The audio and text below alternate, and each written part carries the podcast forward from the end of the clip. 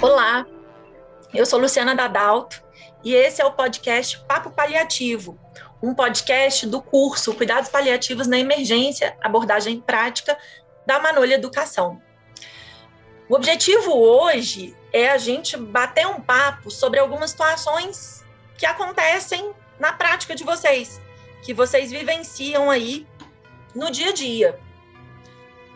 Na verdade, esse é o objetivo de, né, do podcast. Vamos falar de coisas reais, vamos pensar nesse, nessa oportunidade né, é, do podcast da gente pensar em questões práticas de uma forma menos acadêmica, digamos assim. Então, para a gente começar, vamos pensar na seguinte situação. É, vocês estão lá atendendo na emergência e aí chega um familiar e diz para vocês: Doutora, eu estou entendendo o que você está me falando. Eu estou entendendo que não existe indicação terapêutica para determinadas situações, mas eu quero que você faça. Já entendi que a UTI não vai beneficiar. Já entendi que a sonda não vai beneficiar o meu pai, mas eu quero que você faça mesmo assim.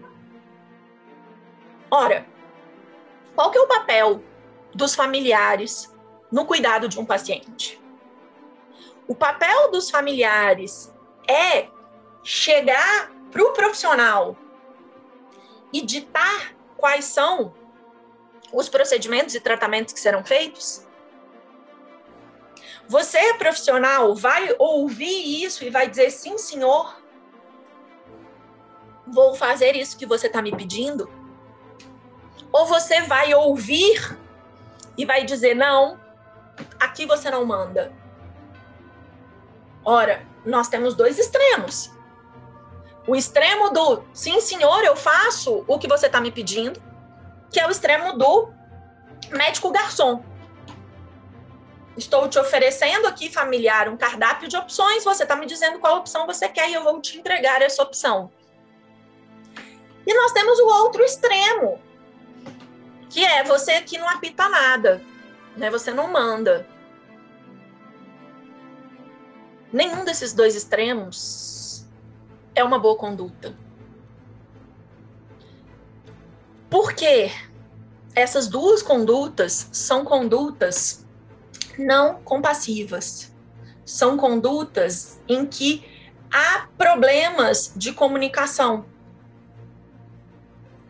O que, que a gente precisa pensar, ou qual caminho a gente precisa pensar para essa situação? Eu preciso acolher esse familiar. Eu preciso ler para além do que está sendo dito. Quando esse familiar me diz, eu entendi que, o, que a minha mãe não vai se beneficiar desse procedimento, mas eu quero mesmo assim, o que, que ele está me dizendo?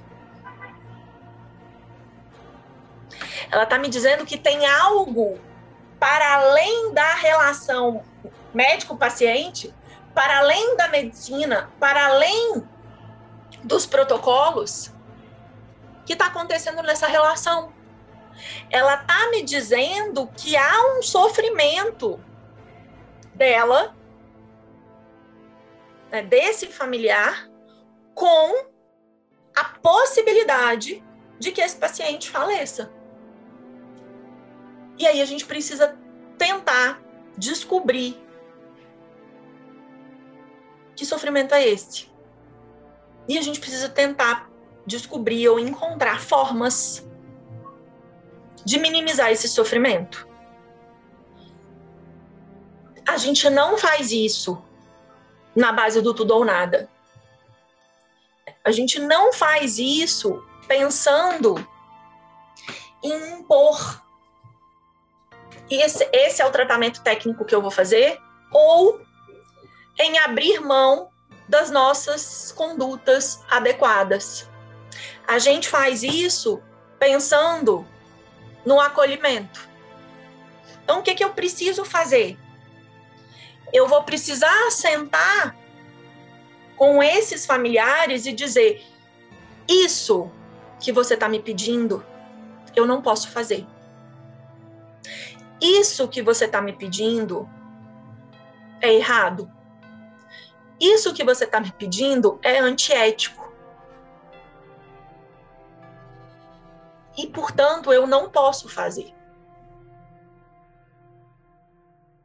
E aí, você pode escutar, né, do, do, do seu interlocutor.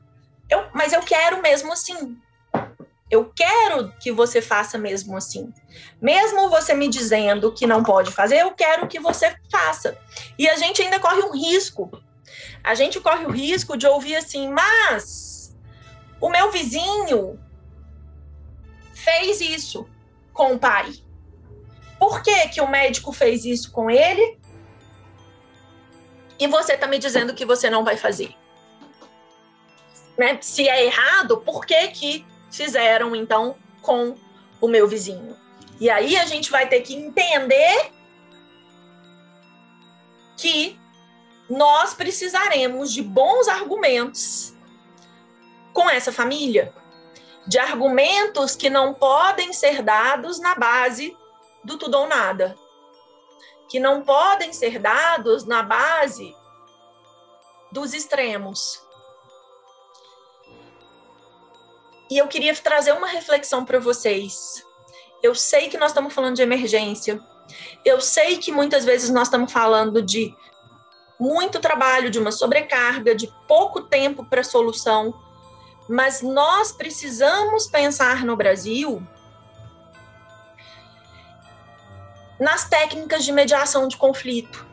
A gente precisa pensar em formas de trazer técnicas de mediação de conflitos para dentro das instituições hospitalares. Porque esse é um caso clássico de um conflito. É, eu tenho um conflito, eu tenho uma família que compreende que eu estou falando com ela, que sabe que o que eu estou dizendo é você quer causar um dano para sua mãe, para o seu pai, para o seu marido, para o seu filho, e mesmo assim essa pessoa está me dizendo eu quero causar o dano, né? Eu quero mesmo, é isso que ela está me dizendo. É um conflito, um conflito que pode ter nuances para além da situação emocional. Um conflitos que pode ter nuances financeiras. Aquela pessoa está sendo, né, aquele paciente está sendo distanasiado porque ele não pode morrer porque ele é o arrimo de família. Porque existe uma pensão, um salário, alguma coisa, enfim.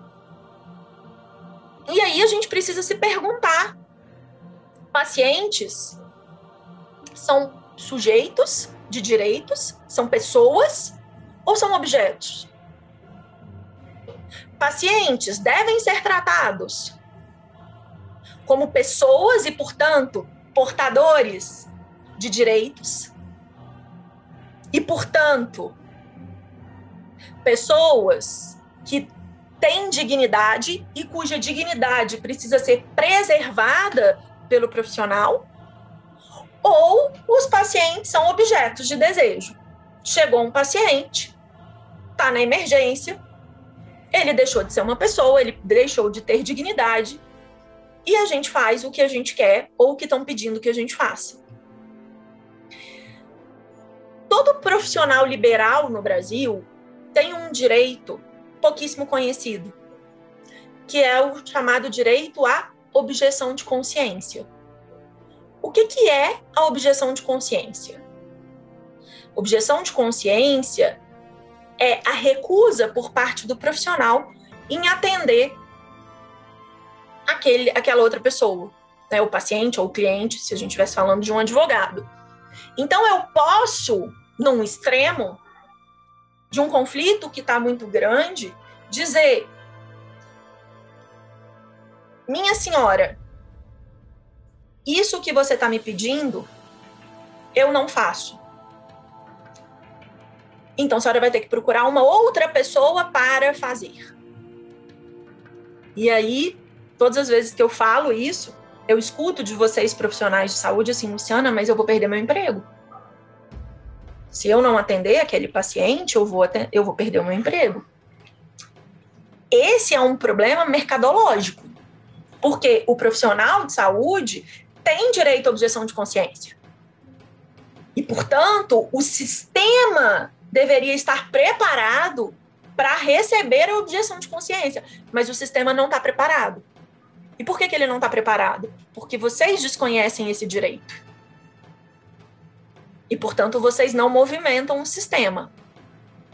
Agora, é importante: a objeção de consciência não é ilimitada eu não posso objetar a consciência quando eu sou o único médico, né, o único profissional daquele hospital. E eu não posso objetar a consciência quando a minha objeção causa ou coloca o paciente em iminente risco de morte. O que na emergência acaba sendo uma situação comum. Por isso, é, a minha sugestão é que quando vocês escutarem um familiar dizendo: Eu estou entendendo o que você está me falando, mas mesmo assim eu quero que faça tudo, ou eu entendo que a minha mãe não vai se sentir melhor, mas eu quero que passe sonda mesmo assim. A gente precisa pensar que talvez o caminho da objeção de consciência esteja muito longe da realidade brasileira. Mas o caminho do acolhimento compassivo esteja mais próximo. Porque se a gente entrar num extremo, que é a nossa tendência, a gente vai resolver esse problema da seguinte forma: eu tenho muito paciente para atender, estou aqui no meu plantão, vou fazer o que essa filha está me pedindo, porque senão isso vai me dar um problema danado e eu vou perder maior tempo. E acabou, e vou passar para o próximo paciente. É assim que a gente faz hoje. Mas a gente precisa reposicionar as nossas ações. E vocês, profissionais de saúde, precisam assumir um papel, que é o papel do profissional de saúde como advocacy. O que, que é isso? vocês, profissionais de saúde, são também responsáveis por zelar pelos interesses dos pacientes de vocês. Essa postura, essa posição do profissional de saúde como advocacy é uma posição pouco vista ou pouco assumida aqui no Brasil. É algo muito comum no Reino Unido, por exemplo. É a compreensão de que o médico, o enfermeiro, o fisioterapeuta, todos vocês profissionais de saúde, têm um objetivo central: o melhor interesse do paciente de vocês. E quando o representante legal desse paciente, quando o familiar desse paciente está indo contra esse melhor interesse, cabe a vocês profissionais de saúde lutarem pelo melhor interesse do paciente. E olha que coisa interessante. De alguma forma, vocês já sabem disso e já fazem isso. Por exemplo, quando eu tenho um menor de idade que precisa de uma hemotransfusão e os familiares, os pais recusam essa hemotransfusão. O que, que vocês fazem? Vocês chamam o Ministério Público ou acionam o jurídico do hospital e conseguem uma liminar para transfundir esse paciente. Por que, que vocês fizeram isso? Porque vocês assumiram o papel de advocacy e foram atrás do que vocês entendem ser o melhor interesse do paciente. Não, Luciana, então você está falando para a gente judicializar tudo? De jeito nenhum. Eu não acho que a judicialização seja uma resposta, até porque o judiciário brasileiro também é fruto de uma sociedade de obstinação terapêutica. Eu estou dizendo para vocês que vocês precisam assumir o papel de lutar pelo melhor interesse do paciente. E, portanto, assumir que sim, vocês têm que sentar e conversar com esse familiar.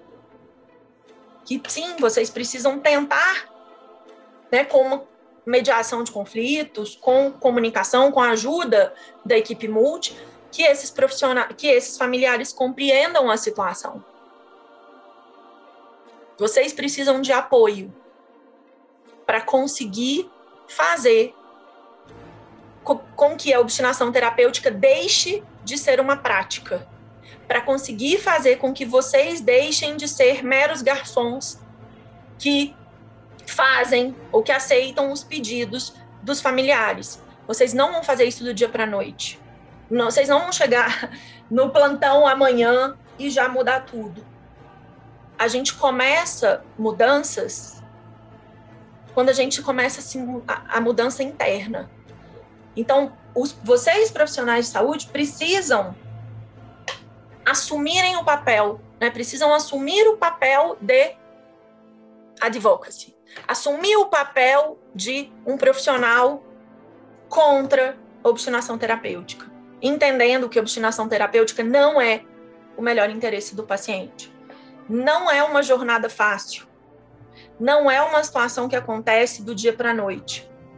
Mas é um caminho que precisa ser percorrido se quisermos um atendimento mais humano, mais digno e mais respeitoso aos pacientes. Muito obrigada.